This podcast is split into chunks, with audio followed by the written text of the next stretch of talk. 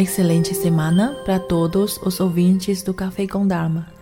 Sou a monja Miao do Templo Zulai, Monastério Foguangshan, Montanha Luz de Buda. Hoje é dia 21 de junho de 2021. E este é o mês que me faz lembrar da festa junina, uma das festas mais populares no Brasil. Aproveitando essa recordação, hoje vou falar sobre festejar.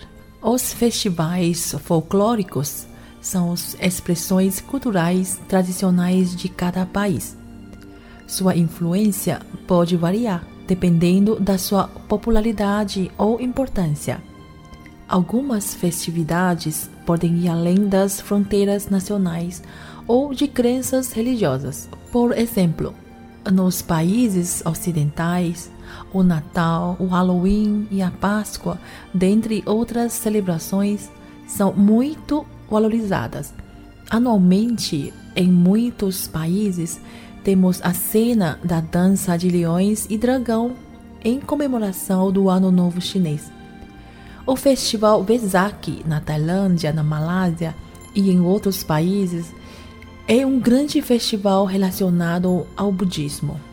Esse tipo de festivais relacionados às principais crenças religiosas do mundo pode se estender por todo o planeta.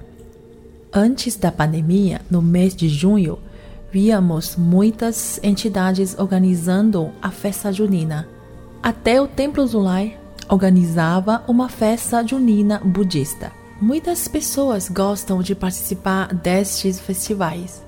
Qual a razão de participarmos destes festivais? Na minha opinião, são estas as razões.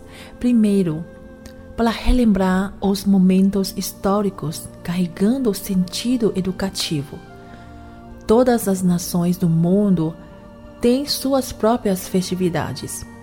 Como na China, tem festival de primavera do barco do dragão, da lua cheia, etc.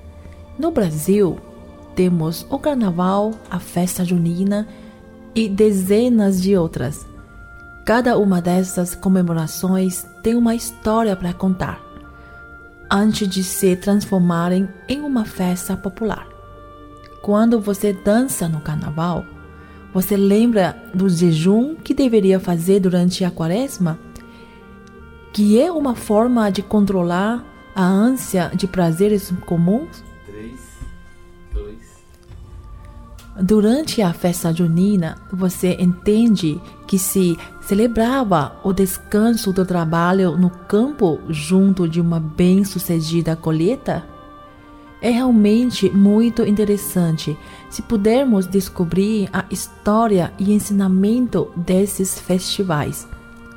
Segundo, para receber ou agradecer as bênçãos recebidas. Existem muitas datas especiais que têm relação com isso, especialmente as que comemoram o nascimento ou descobrimento de uma figura importante. Por exemplo, no Brasil, o povo enche a cidade toda de Belém para a comemoração do Círio de Nazaré que já uma das maiores festas religiosas no norte do Brasil. Há muitos anos eu estava passando por uma rua quando vi os preparativos deste evento. Fiquei encantada pelo tamanho da festa. Imagino que os seguidores devem carregar uma esperança enorme e um sentimento de agradecimento nos seus corações achei muito bonito. Ao participar de festivais religiosos, busque o significado deles. Não esteja lá por mera curiosidade. Terceiro, para fortalecer a fé. Como eu já disse, muitas festividades têm uma relação forte com alguma data religiosa. Por exemplo, a festa do Vesak na Ásia é uma festa importante na qual se comemora o nascimento, a iluminação e o parinirvana do Buda Shakyamuni. Nesta ocasião, os budistas organizam desfiles de carros decorativos, passando pelas ruas principais, contando a história do Buda. divulgando assim ensinamentos para o povo, além da expectativa de se receber bênçãos do Buda. Por aqui temos a festa da padroeira do Brasil, quando os devotos fazem a homenagem a Nossa Senhora Aparecida. Certamente esta é a mais famosa, mas temos também outras festividades religiosas como o Natal, também do cristianismo, e o Dia do Dharma, uma data budista, visando o fortalecimento da fé nos adeptos. Quarto, para divulgar boas ideias e espalhar a felicidade. Dá para perceber o sorriso das pessoas que participam destas festas, pois este é um momento de compartilhamento que vai além do conceito de nações ou religiões. Falei que o Templo Zulai também realizava uma festa junina budista, festa originalmente católica. Fazíamos isso porque sabemos a importância da cultura popular para o povo brasileiro. Queremos também trazer a felicidade para o povo, de acordo com o fundador do Templo Zulai, o venerável Messi Xingyun, divulgar o budismo através da cultura.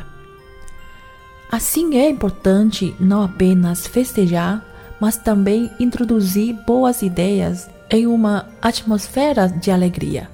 Então, a essência da felicidade do budismo humanista pode ser transmitida através da cultura brasileira. Devido à pandemia, deixamos de fazer esta festa há dois anos. Quem sabe possamos fazê-la no ano que vem. Então, lembre-se, da próxima vez que for participar de uma festa, não fique só nas compras, comendo, bebendo, dançando ou passando o tempo. Busque o significado delas. Olhe o lado educativo e cultural que esta festa passa. Vamos preservar junto os valores das festividades. Preservando nossas raízes, outras gerações também poderão desfrutar dessa felicidade. Para encerrar, desejo a todos uma ótima semana, cheia de saúde e felicidade. Até a próxima, Omitofo.